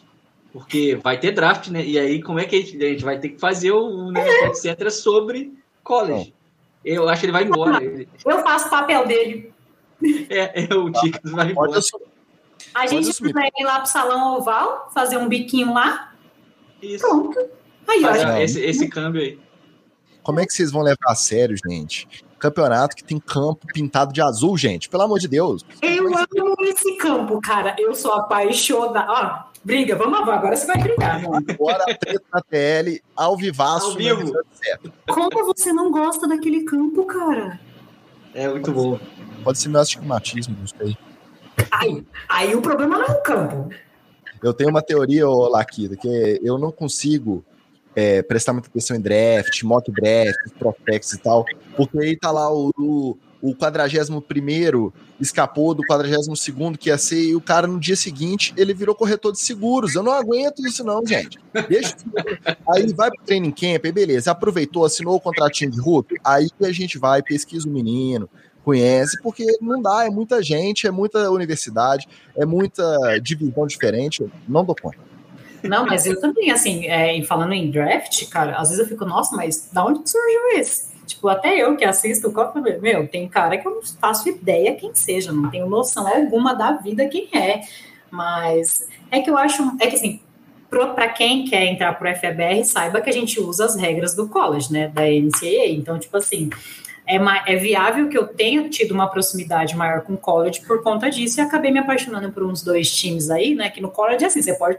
Tem time pra cacete. É, então, assim, tem, você pode você escolher. Você pode escolher um em cada conferência e, aliás, tem a segunda ainda. Você pode simpatizar com uma, uma é, universidade comunitária, alguém que passa mais aperto, né? É, é, que nem o primeiro que eu gostei foi Clemson. Então, assim, e nem foi, tipo, sei lá, eu não sabia. Eu tenho uma coisa com os times, e foi o primeiro, e foi o primeiro time que não foi da Califórnia que eu gostei, né? O milagre acontece nessa vida. E aí eu falei, não, vou achar um time da Califórnia para eu gostar. Aí eu falei, ai, gente, mas lá na Califórnia só tem gente enjoada, né? Não sei se eu vou pegar o time de lá, mas. Aí tem um grupo também de, de college que eu participo muito, eu ficar, o pessoal me ajuda a escolher um time. E, assim, tem vários que eu assisto e eu acabo gostando pela energia que acaba aparecendo um pouco com FABR. É, mas, Laquita, é, falando um pouquinho sobre treta, é, não só da, na, na FABR, é, deixa eu dar o um exemplo aqui da, da, separação de dois times aqui de Juiz de Fora. Né? O Imperadores, é, ele subiu em 2017, isso, se eu não me engano, subiu, conquistou o acesso é, de para a BFA, né, disputar a elite do futebol americano brasileiro, é, e aí, no, no, ano seguinte, 2018, ele entra em acordo com o Cruzeiro e acaba fundando o Cruzeiro Imperadores, que durou menos de três meses. É, a gente tem esse meio que formato aí é, é, entre, sei lá, esse meio que canibalismo entre os times, isso é comum ou foi uma, uma coisa específica de de Fora daquela época? pelo meu pouco conhecimento, assim, acredito que foi assim, foi a única vez que aconteceu, até porque não era meio, foi muito estranho o que aconteceu. E foi uma coisa que eu fiquei assim, no começo, eu, tenho, eu falo que eu não tenho nenhum queridinhos no FABR, mas eu tenho, assim, uns times que me cativam, né? Que eu não posso ficar falando porque senão causa um ciúme. Mas, primeiro, que o Juiz de Fora me conquistou quando eu vi uma foto eles entrando com Darth Vader. Porque, cara, tipo assim, eu sou apaixonada por Star Wars. Eu falei, mano, não acredito que tem um time assim. Falei, meu, me ganhou, tipo, nossa senhora, foi, eu, eu andava com a camiseta para cima e para baixo, porque eu ganho algumas jersey, e sempre vem com o número 13, que é o meu número da sorte. Mas esse caso que você comentou foi o único isolado, não vi acontecer em nenhum outro lugar, né? Que depois até foi o caso do Cruzeiro e deu a todo aquele rebuliço que a gente sabe. Mas As parcerias são comuns, né? É, é, assim, até que no, aqui no estado de Minas, por exemplo, o Eagles é, é foi parceiro do Cruzeiro e é o parceiro do, do, do Galo, FA. É, hoje, com outro time forte que você já até citou aqui no episódio. É, e a gente achava que tava, dava tudo certo para dar certo, porque o Imperadores é, vem e faz um caminho é, bacana e estruturado. Né? A gente, eu acompanho o futebol americano aqui de fora, por exemplo, desde o Red Fox, que é o primeiro time de futebol americano daqui, e aí tem o Mamutes que surge para poder meio que rivalizar com eles. Tem o JF Bowl dois, três anos seguidos, mas o Red Fox... que muitos times, quando vai perdendo força, tem que se unir. Assim, acontece em todos os estados. Tipo assim, tem dois times que não conseguem, é, aí vira um time para disputar a Liga Nacional. E aí eles viraram esse fenômeno que a Laquita já conhecia o JF Imperadores antes da gente falar sobre isso. Virou um fenômeno mesmo quando eles ganharam a vaga para a EBFA, né? Meio que é, se, se colocando nesse, nesse esporte nacional. E acabou com uma, com uma parceria que acabou, acabou falindo, não durando três meses, é, é, tendo que voltar tudo de novo. A galera tá aí ralando até hoje. É, é, é um trabalho muito bacana da galera que conhece aqui, o Vitorino também sabe é, muito bem. As meninas tinham até um time de flag, né? Que, e aí as meninas. Eu bombou o time de flag as meninas eh, pegaram as meninas que conviviam ali, né? É, algumas conhecidas, torcedoras, namoradas de quem jogava no time e tal, se juntaram e formaram um time de, de, de flag que fez sucesso também aqui. O pessoal jogava na, na Federal. É, eu vou até falar o preço eu aqui. Fui duas vezes para Juiz de Fora. É, teve o o Império Ball, que foi o juiz de fora Imperadores, com o Flamengo Imperadores. Aí, na época, tinha uma amiga que aí ela ficou com a camiseta do Flamengo Imperadores, e eu, como já era tietezinha do juiz de fora Imperadores, aí a gente fez até um, uma montagem, né, quem ia ganhar, tal. Foi muito bacana, assim. Apesar que o juiz de fora não é tão grande assim, não, né? Achei que ia gostar mais da cidade. Mas... Não, o juiz de fora, o, juiz de fora, o bom de juiz de fora é o povo. O que estraga é a cidade mesmo. Mas o...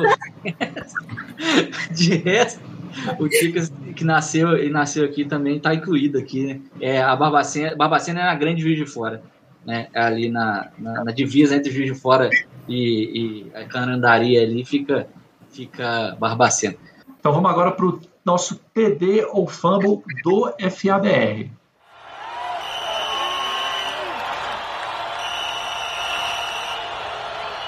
Para TD ou Fumble do FABR, na verdade a gente escolheu um um acontecimento que, na verdade, rolou em mais de um estado. Então a gente vai juntar tudo num ou Fumble só. Certo? O que, que houve? Durante a pandemia, algumas federações, alguns estados, algumas pessoas acharam que seria uma boa ideia fazer campeonatos. UTI em falta, oxigênio em falta, taxa de contágio em alta, mas as pessoas acharam que era uma boa ideia fazer campeonatos. A gente teve é, lá no, no Distrito Federal, né, a FEFAC organizou o campeonato que aconteceu em dezembro do ano passado. Na época a gente estava aí, hoje a gente já tem que até rezar para voltar, né? A gente estava aí no patamar de 600, 700 mortes diárias, né? Quando a gente voltar nesse patamar vai ser uma melhoria. Campeonato amazonense também é, aconteceu lá para meados de novembro do ano passado. E a gente ainda teve o desafio dos campeões entre Galos e Manaus FA, que tinha partida prevista também para dezembro de 2020. E aí eu já eu vou soltar primeiro para vocês para depois eu dar minha opinião. O que, que vocês acham de campeonatos de futebol americano no Brasil durante a pandemia? TD ou fumble? Fumble, fumble, fumble, fumble. Eu trabalho na área da saúde, então assim, eu vejo, eu, nós fizemos um hangout, né, falando sobre isso também. Cara, não, não por, eu, imagina, tipo, o futebol americano é minha válvula de escape. Ninguém mais do que eu, que estou extremamente cansada, exausta, por olhar, querer o futebol americano, mas é viável para qualquer coisa, para qualquer coisa. Comentei esses dias num grupo de amigas, uma amiga falou assim: "Ah, vou para praia". Eu falei assim: "Você tem uma noção que o, tem oito crianças na UTI de, com Covid, tem uma fila de espera, aqui, o hospital é particular, tem uma fila de espera, tem uma conhecida que trabalha no Einstein, que não é qualquer hospital, tem uma fila de espera de 200 pessoas para UTI, então assim, não é momento para nada, nada, nada, nada, nada, nada, nada. Eu acho de uma tremenda ignorância, é, fazer qualquer tipo de coisa, até o futebol que eu gosto, que eu comemorei o meu título do Palmeiras, aí para quem não gosta, não posso fazer muita coisa, né? Mas assim, comemorei em casa, fui na casa da minha família, que são pessoas que convivem comigo desde sempre, desde março do ano passado, a gente estava ali juntinho, bonitinho, é, mas também assim, todo mundo toda hora álcool em gel, é, lavando mão, não sei o quê, não via ninguém da rua, ninguém de fora, vinha um outro primo ia ficar sozinho, mas assim, nada de aglomeração, tipo, nem muitas pessoas torcem pro Palmeiras, foi lá para Turiaçu. Cara, isso é loucura, velho, gente. É, o estado que, assim, hoje eu tive uma notícia que tá faltando oxigênio para muitos lugares, não é só mais no Amazonas. Tá faltando oxigênio. Esses dias eu andando no hospital, que eu fui pegar umas assinaturas, eu fico muito mais na parte administrativa aqui, mas eu pego muita assinatura de médico. Médico, eu só encontro ele lá no posto de trabalho dele. E eu andando pelo hospital, acabou a luz. Juro para vocês, foram 30 segundos. Eu, que sou bunda mole, para mim durou uma hora esses 30 segundos. Aí eu voltei aqui pro escritório, né, e comentei com a, com a minha superior, né, eu falei assim, nossa, acabou a luz lá no hospital, uns 30 segundos, eu fiquei, tipo assim, no meio do corredor, parada, tudo escuro, apavorada. Ela falou assim, agora imagina uma pessoa que tá precisando de aparelho de intubação, várias coisas, que já tá difícil para respirar com o aparelho, imagina ela 30 segundos sem Cara, isso é o maior choque de realidade da minha vida. Eu nem precisei de muito. Assim, qualquer atividade que as pessoas queiram fazer hoje em dia para mim é fumble, é muito mais que fumble. O que é pior que fumble? Me fala, eu nem sei mais. Tem alguma coisa pior que fumble? É Pick Six. Nossa, não. Mas é depende, né? Para quem sofre. É, sempre para quem sofre, né? Não... Não, para mim é fumble também, reforçando esse seu conhecimento de causa, até de estar é, bem perto, né? Da realidade da saúde. Então, não tem lugar de fala né, mais correto do que esse, de quem está vendo isso no, no, dia a dia do seu trabalho. É, eu entendo quando se julga a questão financeira de grandes ligas, quando você pensa num protocolo do futebol da bola redonda, com testagem de 48 em 48 horas, quando você discute sobre NFL, realizar ou não a temporada, com testes diários e às vezes mais de um por dia. A gente está falando do nível de controle, por mais que não é, suprima 100% do risco.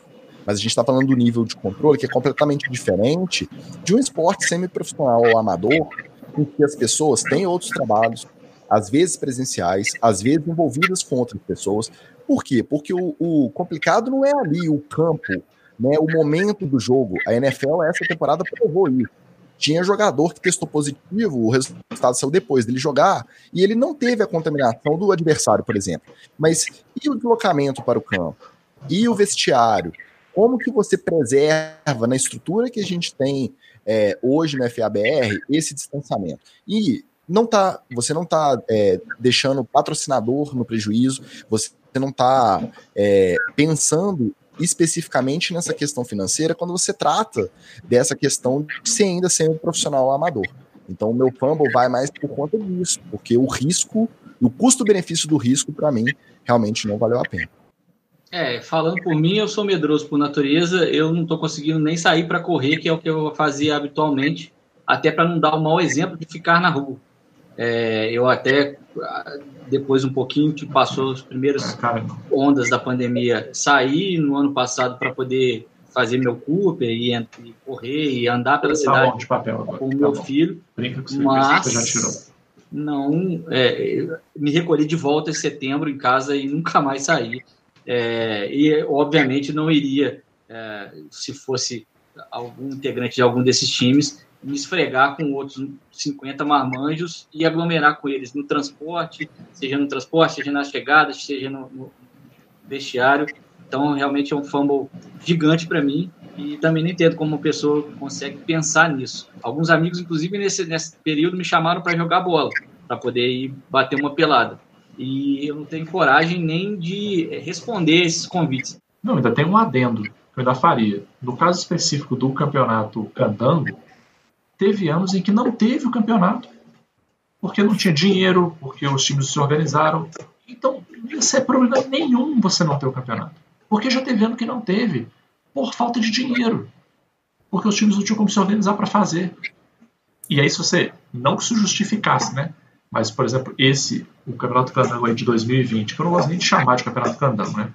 Esse negócio que teve aí em 2020. É, você teve dois times participando, porque os outros times se recusaram a participar. Né? Só quem participou foi o Universo Rednecks e o Leões de Judá. E fizeram um jogo de ida e de volta. É, o jogo de ida foi o placar fantástico de 16 a 11 e o jogo de volta 9 a 0. Aí eu te pergunto, ainda que você conseguisse justificar todo o absurdo, você ainda tem essa cereja no bolo. Nem bom o jogo foi. Nem isso, cara. Nem isso. Então, assim, eu, sei, eu conheço gente é, é que estava participando, envolvida no campeonato, que defendeu a ideia de fazer o campeonato, é, é gente é, que eu tenho na mais alta conta, assim, que eu sei que são pessoas responsáveis, mas essa eu realmente eu não entendi. Eu não entendi, assim, foi uma coisa literalmente assim, escapa, escapa do meu entendimento. Eu não consigo. Você pode me falar o argumento, não, mas fez o protocolo, mas não foi nada demais. Na minha cabeça é, tá, ok, ainda tinha risco e não valia a pena correr o risco. Ponto final, acabou. Tem coisa que é muito mais necessária a gente não está fazendo. Aí você vai fazer um negócio desse? Então, assim, cara, achei um fumblezaço, um fumblezaraço, assim. Espero que pelo menos, né, se dá para tirar alguma coisa boa disso, espero que pelo menos de lição tenha servido. Pelo menos isso. Aqui ninguém vende moda de esse ano agora de 2021, é, é, enquanto as coisas não, não, retornarem ao mínimo de normalidade, ninguém tem nem a, a, a pachorra de querer levantar essa bola de fazer campeonato. Bom, pessoal, então a gente agora se despede esse episódio diferente aí do NFL, etc. Né? Falamos sobre FABR, contamos para vocês tretas, histórias, fatos interessantes. É, e eu queria, primeiramente, antes da gente terminar, agradecer aqui a presença ilustríssima da Laquita, o tempo que ela disponibilizou para a gente, a paciência por ficar aguentando também a gente no processo de constrói pauta, monta, pergunta, né? Porque aqui a gente, a gente convida a pessoa, mas bota ela para trabalhar também, tá? Laquita trabalhou um bocado aí, fez boa parte da pesquisa do episódio, então tenho que agradecer ela. E como eu fiz no episódio passado também, eu tenho que estender o agradecimento a quem fez a ponte entre o NFL etc. e a Laquita, que foi o meu delicioso tubérculo, o coach batata Rafael Negreiros, esse lindo, esse fofo, esse queridão, amo de paixão. Isabela de Jade, se algum dia você não quiser mais o Rafael, manda pra cá porque eu quero. Então, brigadão, Batata, aí por essa força do Play Call Podcast também. E valeu, Laquita, pela, pela presença e pela paciência com a gente. E aproveite o espaço para fazer o seu jabá também, apesar que você já fez jabá lá em cima. Ah, foi Jequiti, vai, rapidinho, Carol. Nem foi tanto assim. Ai, muito obrigada, foi muito bom participar com vocês. É, falar sobre o FABR, que é algo que me dá energia, que me dá força para ver, como eu falei, é uma terapia para mim falar sobre o FABR, ajudar na divulgação ajudar os times com o que eu posso. É aquele negócio, né? Se você faz o mínimo, se você pode fazer o mínimo para ajudar, então faça. É, então eu sempre parto desse princípio da vida, né? Tipo aquela papo, papo de coaching, né? De, que tá na moda agora. Eu, eu falando da FABR, me sinto esse pessoal que é coaching de de bom relacionamento, essas coisas. E agradecer também o Negreiros por ter indicado. É, o que eu tenho a dizer é assim, siga o Salão Oval, porque assim, eu, qualquer coisa que você digitar Laquita Sodré, se você quiser até me matar um dia, coloca Laquita Sodré que você vai achar. Ah, qualquer coisa na vida, até meu chefe, esses dias foi colocar a senha aqui na empresa, falou, ah, coloquei aquele seu nome estranho lá. Então, assim, Laquita Sodré para qualquer coisa, mas FABR é tudo Salão Oval, tanto o Instagram quanto o Twitter, a nossa página no Facebook, Hangout, toda quarta-feira às 8 horas da noite, onde nós entrevistamos as pessoas mais influentes do FABR. Eu tenho uma vez por semana eu falo com todas as meninas que eu posso, que eu consigo, é, para poder divulgar mesmo o, o, esporte, né? Então, assim, tudo no Salão Oval, que é a minha casa, é o meu, meu xodozinho. Posso meu agradecimento aí à Laquita. Relembro que esse episódio também faz parte da campanha O Podcast é Delas 2021, tá? Mas qualquer outro momento que a gente fizesse o episódio especial do FABR, a Laquita seria convidada de qualquer forma, porque, além de tudo, é referência da imprensa na cobertura e como ela mostrou aí no, no episódio. Um obrigado ao pessoal do Salão Oval que cedeu a Laquita para passar esse tempinho com a gente aqui participando da NFL Petro. Ainda bem que não tem exclusividade, né? Ela pôde. É igual o Jô Soares, quando vai alguém do SBT é uma brecha, É uma brecha no contrato. Uma brechinha no contrato para ela poder participar aqui. Mandar um abraço pro meu amigo quarterback do Rio Mafra Raptors, que tá na luta aí no FABR também já há bastante tempo, Lucas Domingos. Bração Luli, carinhosamente apelidado de Luli. E semana que vem a gente volta com mais uma novidade dentro da, da campanha podcast delas. Mas como sempre eu não vou dar spoiler, só vou dar essa falinha aí. Valeu, Salão Oval, valeu, Akita e até semana que vem. Agradecer de novo a Laquita, é, nossa coach de FABR, é, barra motivacional, é, barra pessoa iluminada que nos, nos fez é, ser seres melhores nesses NFL, etc. É, também não consegui arrancar um xingamento dela, desculpem a todos. É, e... Não, mas se é pra falar, a gente fala, não tem problema. Caralho, aqui a gente fala. E é, mandar um abraço especial para o nosso ouvinte e ombudsman Marcelo Faria, que já começou a temporada no episódio passado xingando de tudo quanto é nome o Magal. E continue assim, é, me elogiando, xingando o Magal. E é isso aí, mais um ano de NFL, etc. A gente está preparado. Beijo para todo mundo, cuidem-se e cuidem dos seus. Posso falar uma coisa? Aniversário esse mês, viu? Eu quero presente, parabéns, tá? Por favor. Eu sou dessas. Foi dia 9 de março, tá? Então lembre, um dia internacional da mulher, no outro dia o quê? Aniversário da Laquita. Não, então a gente deixa aqui os parabéns para Laquita Sodré aí pelo seu incrível aniversário, um momento mágico da história mundial. Ela está aqui ostentando seu, sua garrafinha de água dos Cavaleiros do Zodíaco, Saga de Atena, talvez, não sei, não deu para reconhecer. É isso mesmo, os Cavaleiros de Ouro aqui, Moody Ares, maravilhoso. Então é isso, meus amigos. É, a gente se vê aí no próximo episódio. Por favor, já que vocês ouviram falar de FABR aqui, se tiver time na sua cidade, dá uma moral pros caras aí. Compra uma jersey, compra um adesivo, compra uma garrafa d'água, segue na rede social, curte as postagens, a galera rala, rala mesmo. E vocês viram aí que é, é, tem muita gente fazendo isso aí no Brasil. Então, obrigado e valeu!